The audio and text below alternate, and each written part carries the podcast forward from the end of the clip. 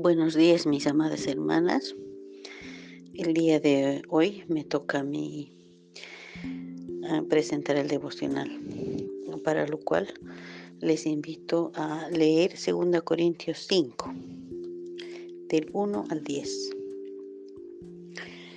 Porque sabemos que si nuestra morada terrestre, este tabernáculo, se deshiciere, tenemos de Dios un edificio una casa no hecha de manos, eterna en los cielos. Y por eso también gemimos deseando ser revestidos de aquella nuestra habitación celestial, pues así seremos hallados vestidos y no desnudos. Porque asimismo los que estamos en este tabernáculo gemimos con angustia, porque no quisiéramos ser desnudos, sino revestidos para que lo mortal sea absorbido por la vida. Mas el que nos hizo para esto mismo es Dios, quien nos ha dado las arras del Espíritu. Así que vivimos confiados siempre y sabiendo que entre tanto que estamos en el cuerpo, estamos ausentes del Señor. Porque por fe andamos, no por vista pero confiamos y más quisiéramos estar ausentes del cuerpo y presentes al Señor.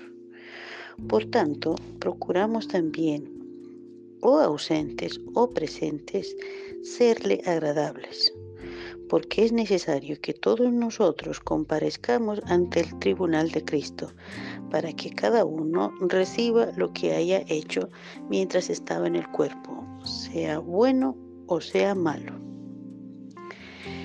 Eh, en esta porción de la palabra, el apóstol Pablo eh, se dirige a, los convertidos al cristianismo.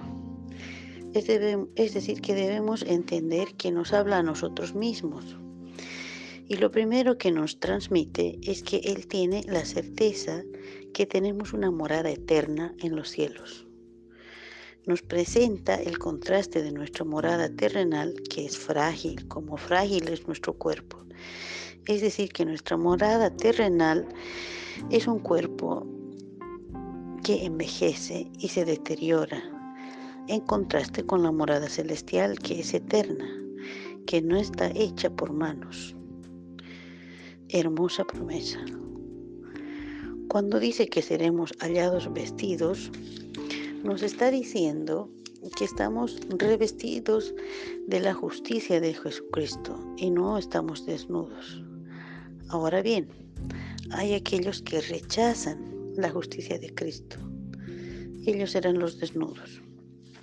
Cuando nos dice que nos ha dado el Espíritu como garantía o arras, es otra maravillosa realidad, porque el Espíritu habita en el creyente y nos recuerda que andamos por fe y no por vista.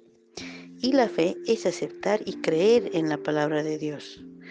Esto confirma el anhelo que sentimos en el corazón por estar presentes al Señor antes de continuar presentes en el cuerpo terrenal. Cuando nos dice que procuremos serle agradables, nos está diciendo que abriguemos el intenso deseo por vivir una vida que agrade a nuestro Señor. Ahora con Cristo tenemos todo lo necesario. Sabiduría, justicia, santificación, redención. Nada podemos añadir a eso. Pero el buscar agradar al Señor es el resultado de la santificación que Él mismo nos ha otorgado. Él mismo eh, ha efectuado por nosotros esa entrega eh, ese regalo, esa obra de nuestro Señor Jesucristo. Y lo último que nos señala es que compareceremos ante el tribunal de Cristo. Daremos cuentas de cómo hemos vivido la vida cristiana. Como Pablo en Filipenses dice, para mí el vivir es Cristo y el morir es ganancia. Quería quedarse en el cuerpo terrenal para predicar por más tiempo el Evangelio. Esta sería la única motivación adecuada para un creyente. Eh, ahora cuando hacemos un,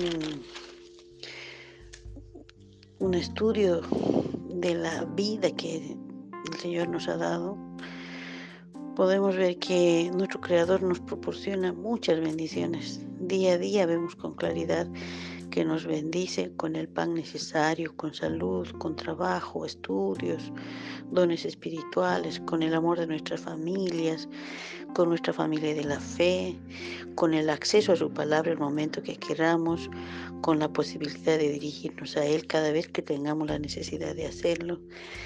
En fin, es innumerable la cantidad de bendiciones que nos otorga. La pregunta es, todo lo que Él nos da lo usamos solo para nuestro bien y nuestra protección? ¿O tomamos lo que nos da con alegría y generosidad para usarlo en el servicio de los demás? Estas preguntas debemos responder el día del juicio final. Procuremos serle agradables con nuestro tiempo, con nuestras capacidades, con nuestro dinero. Esta reflexión, queridas hermanas, trata de dilucidar un poco esta disyuntiva que tenemos continuamente sobre lo que hacemos, sobre lo que decimos, porque en nuestro corazón sabemos que el Señor Jesucristo lo hizo todo, pero nos cuestionamos sobre nuestras motivaciones. El buscar agradar al Señor es el resultado de tener el Espíritu en nuestro corazón. Es el resultado del amor que sentimos por el Señor y el tratar de obedecer las instrucciones que nos ha dejado.